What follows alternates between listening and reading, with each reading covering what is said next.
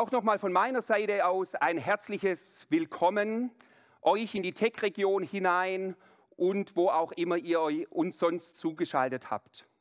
Es ist auch für mich eine ungewohnte Situation, vor leeren Stühlen zu sprechen. Für euch ist es genauso ungewohnt und dennoch, es ist genial, dass wir auf diese Weise miteinander verbunden sind. Und unser Gott ist ja nicht an ein Gebäude gebunden, sondern Gottes Geist wirkt überall dort, wo Menschen ihr Herz ihm öffnen. Und ich, mein Gebet ist es, dass ihr heute Morgen von ihm selber berührt werdet. Wenn plötzlich alles anders ist, Umgang mit Krisen, so habe ich das Thema für diesen Gottesdienst, für diese Predigt genannt. Paul hat es ja schon zum Eingang gesagt, es ist krass, was alles so abgeht. Keiner von uns hätte das vor drei, vier Wochen für möglich gehalten, die Situation, die wir jetzt erleben.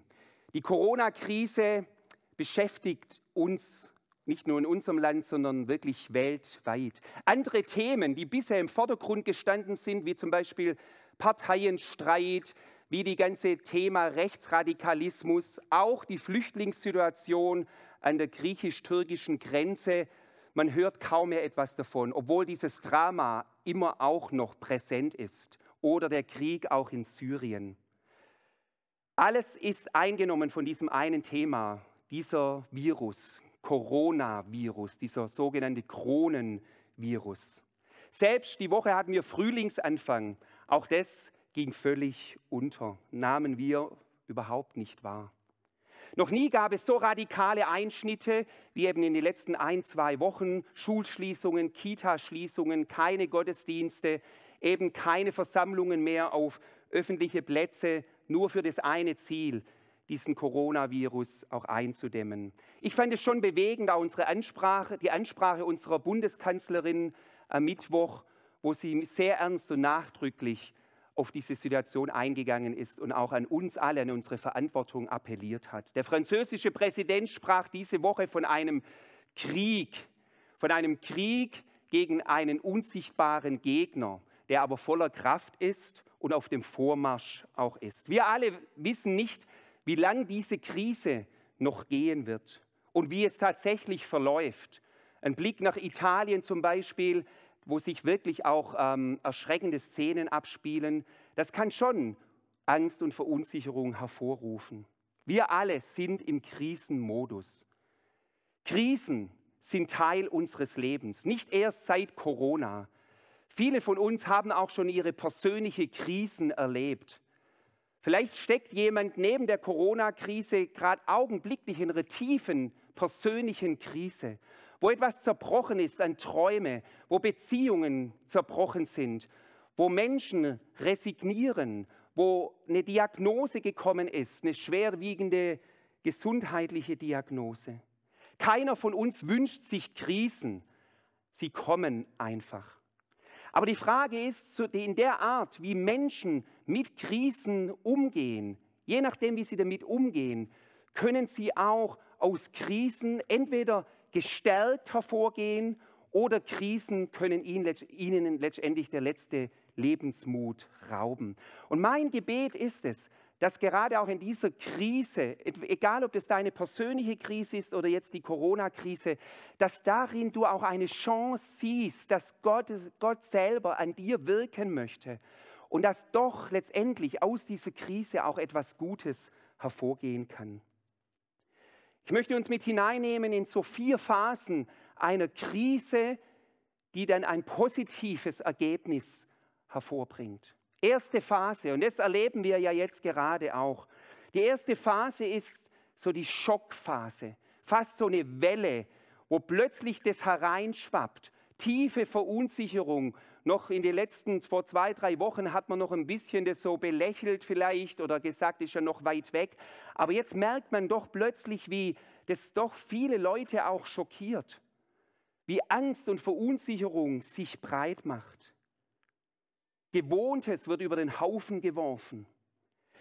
Viele erleben gerade auch diese Frage nach der eigenen wirtschaftlichen Existenz. In unserer Tageszeitung kam ja jetzt diese Woche unter den Gastronomen geht die Angst um. Und es ist ja nicht nur bei den Gastronomen, auch bei allen Selbstständigen, aber auch in vielen anderen Wirtschaftszweigen. Die Frage ist, wie lange können wir dieser Krise auch wirtschaftlich trotzen? Und da geht es einfach um Ängste auch hinsichtlich der Versorgung.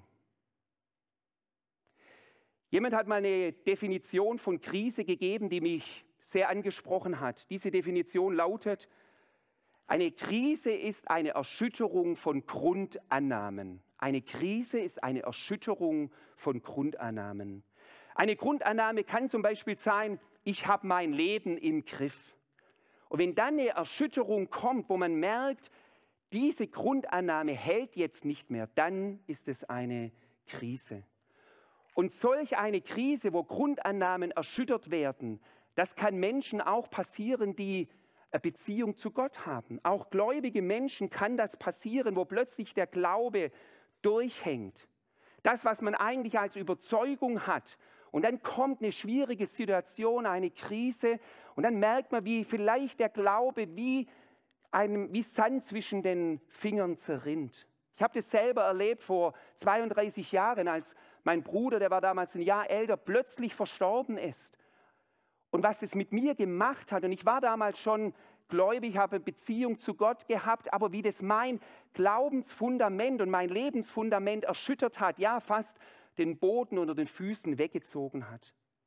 In der Bibel lesen wir immer wieder von Menschen, die eben in so einen Krisenmodus gekommen sind, wo, wo Glaube sich wie ein Stück weit verpulverisiert hat.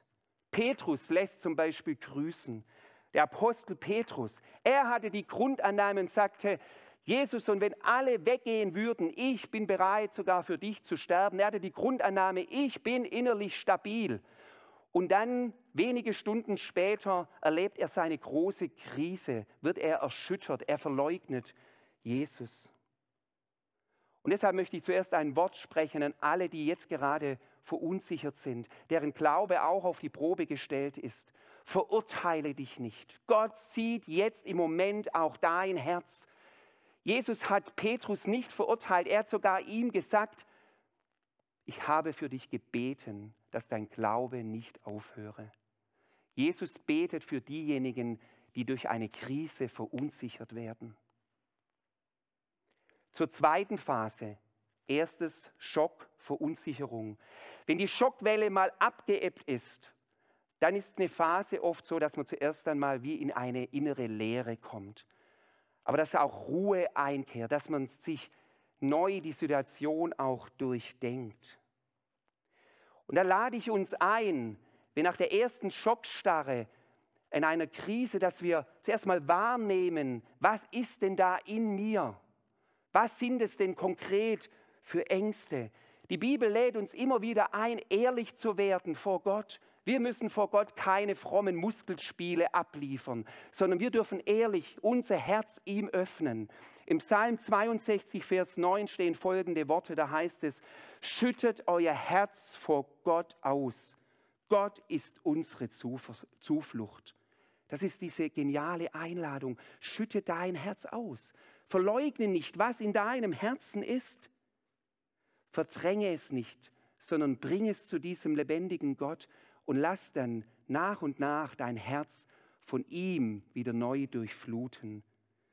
Jesus selber, er war auch mal in einer Krise, wo er Angst hatte. Wir lesen davon in, in, in Evangelien, wo Jesus im Garten Gethsemane war. Und er, er öffnete seinem Vater im Himmel sein Herz und hat ihm klar gesagt, wie es ihm ist und dass er Angst hat. Aber durch das Ausschütten, durch das Loslassen hat sich in seinem Inneren wieder neu etwas etabliert, wo neue Frieden und neue Hoffnung auch eingekehrt ist. Wichtig ist, dass wir in diesen Krisen und in diesen Situationen, wo Angst und Sorgen in uns sind, dass wir sie zwar nicht verdrängen, aber dass wir auch nicht nur auf diese Dinge starren, Viele von uns kennen ja diesen Vergleich oder diese Geschichte von dem Kaninchen vor der Schlange. Das Kaninchen könnte der Schlange entkommen, aber sie starrt nur auf diese Schlange, hat nur diese Schlange im Fokus und verliert dadurch sein Leben. Ich lade uns ein, dass wir in dieser Krise auch den Blick heben, weg mal von Corona, dass wir mal nicht alle Stunde die News anschauen und wieder schauen, wie viel Infizierte, wie viel Tote. Klar, man kann das mal am Tag mal einmal machen, aber mir selber geht es so und ging das auch die letzten ein, zwei Wochen so. Ständig kommen neue Nachrichten aufs Handy, ständig ist man es am Anschauen und es macht was mit einem. Die Bibel ruft uns immer davon, immer wieder auf, unseren Blick zu wenden von dem Problem, von den Ängsten und Sorgen und hinzuwenden zu dem, wo Hilfe kommt. Das ist nicht die Ängste und Sorge negieren, aber das ist ein Blickwechsel. Und das ist in einer Krise enorm wichtig, wenn wir gut da durchkommen wollen. Im Psalm 121 fragt der Beter Folgendes und sagt, ich hebe meine Augen auf zu den Bergen, woher kommt mir Hilfe? Und dann ist die Antwort, meine Hilfe kommt vom Herrn, der Himmel und Erde gemacht hat. Das ist dieser Blickwechsel, dieser Hin Hinsehen zu dem, der der Anfänger und Vollender unseres Lebens ist. Neben dem Schock, neben dem, dass wir unser Herz ausschütten vor Gott, wäre jetzt die dritte Phase. Die dritte Phase ist eine entscheidende Phase. Jede Krise, in jeder Krise besteht die Chance, auch sich neu auszurichten. Ein neues Fundament in sein Leben hineinzubekommen. In Krisen wird ja deutlich, ob mein bisheriges Lebensfundament tragfähig ist. Wir Menschen glauben viel zu viel noch an unsere menschliche Machbarkeit. Das ist fast so wie ein gewissen Wahn. Aber Krisen zeigen, dass doch nicht die Dinge so stabil sind, wie wir es Menschen oft meinen. Und in jeder Krise besteht die Chance, das Leben neu zu positionieren, wie ein neues Fundament in seinem Leben für sich zu suchen.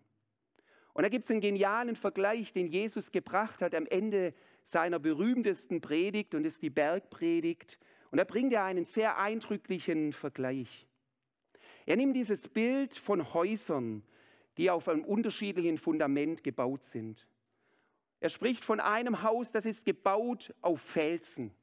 Und das andere Haus ist gebaut auf Sand. Die sehen vielleicht äußerlich genau gleich aus. Vielleicht ist sogar das Haus, das auf Sand gebaut ist, noch ein bisschen hübscher, noch ein bisschen luxuriöser.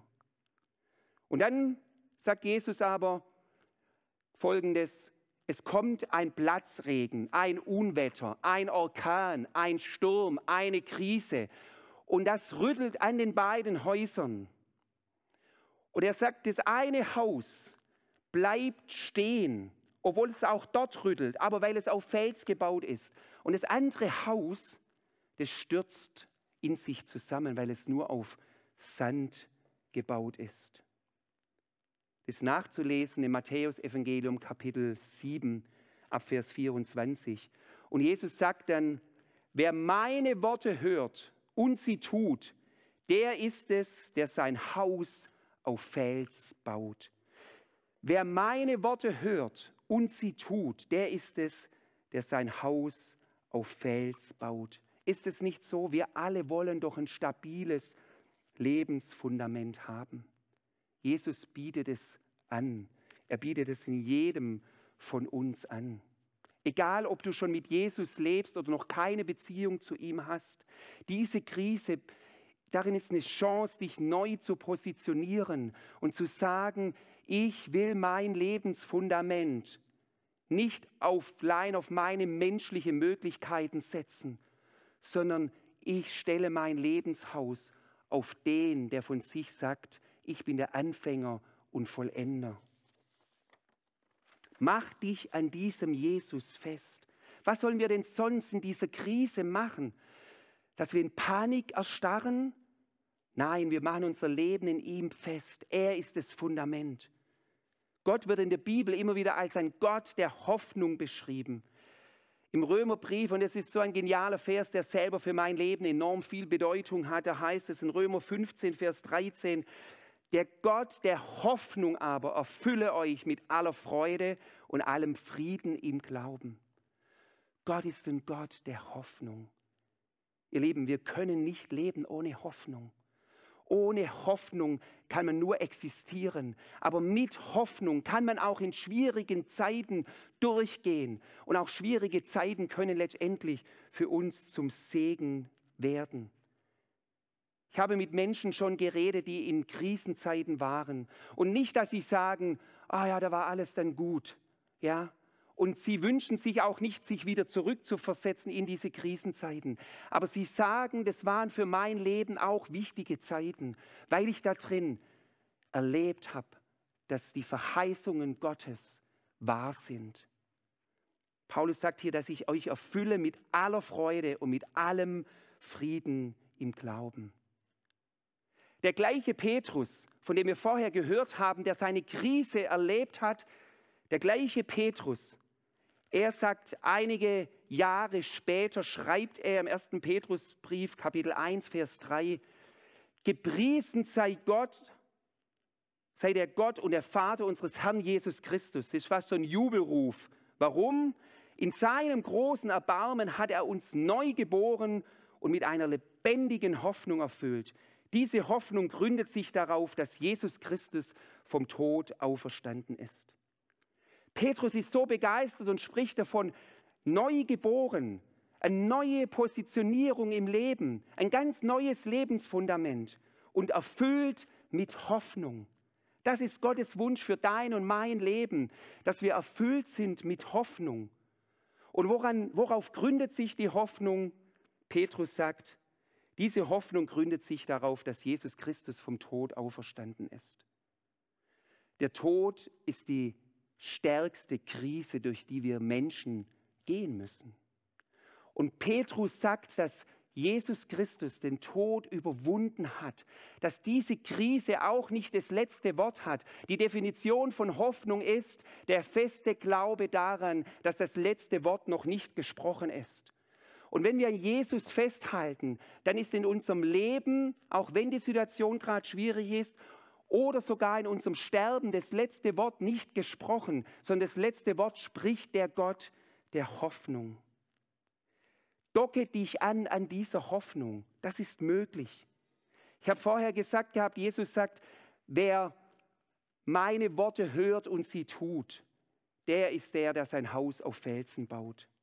Wir müssen die Bibel, die Verheißungen des Wortes Gottes in unseren Lebensalltag hineinziehen das Wort Gottes hören, tief mit unserem Herzen hören.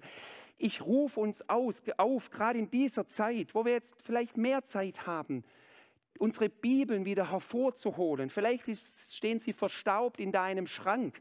Hol sie hervor oder lies sie digital auf deinem Handy und entdecke neu die Worte, die Kraft des Wortes Gottes.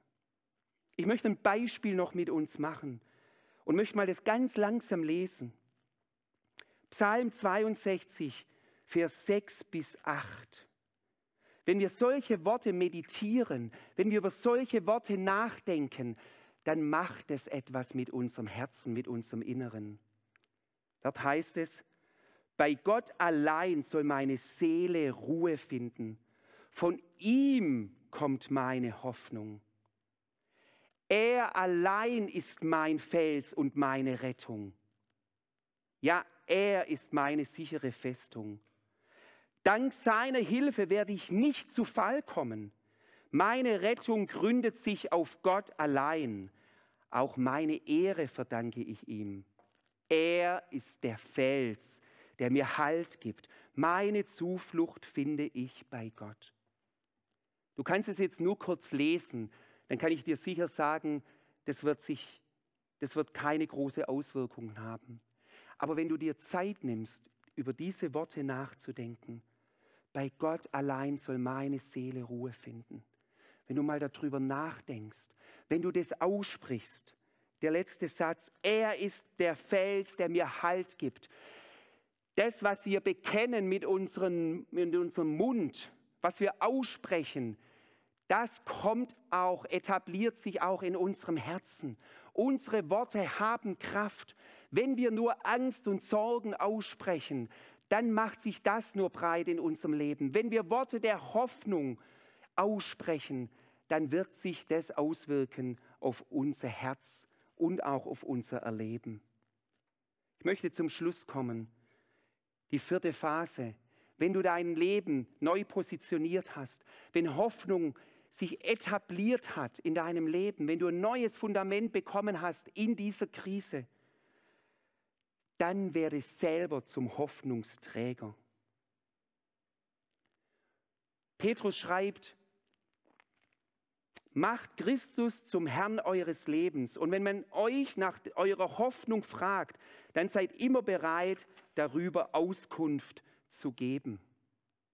Behalte diese Hoffnung, die in dir ist, nicht für dich alleine. Gerade jetzt, wenn du etwas wahrnimmst von dem lebendigen Gott, wie er neu in deinem Leben Halt gibt, wenn du wahrgenommen hast, wo du dein Herz ihm ausgeschüttet hast, dass dadurch Kraft in dein Leben gekommen ist, dann teil es mit anderen Menschen. Diese Welt, gerade in jetzt in dieser Zeit, das braucht mehr als jetzt irgendwelche Optimisten, die so ei, ei, ei und es wird schon alles gut sondern es braucht echte Hoffnungsträger. Und wir sind berufen, in völliger Ehrlichkeit, nicht im Sinne von, oh, wir haben alles im Griff, aber von dieser Hoffnung, die in uns lebt, da diese Hoffnung mit anderen Menschen zu teilen. Ihr Hoffnungsträger da draußen jetzt, die ihr zuschaut, ergreift euer Mandat, lebt als Botschafter der Hoffnung. Ruft Menschen an, die Gott euch zeigt, es gibt Menschen, die eben jetzt, wenn man kaum herausgeht, die eben alleine leben. Ruft sie an, ermutigt sie, schreibt ihnen eine E-Mail, macht eine WhatsApp-Video oder was auch immer oder über Skype. Nehmt Kontakt auf.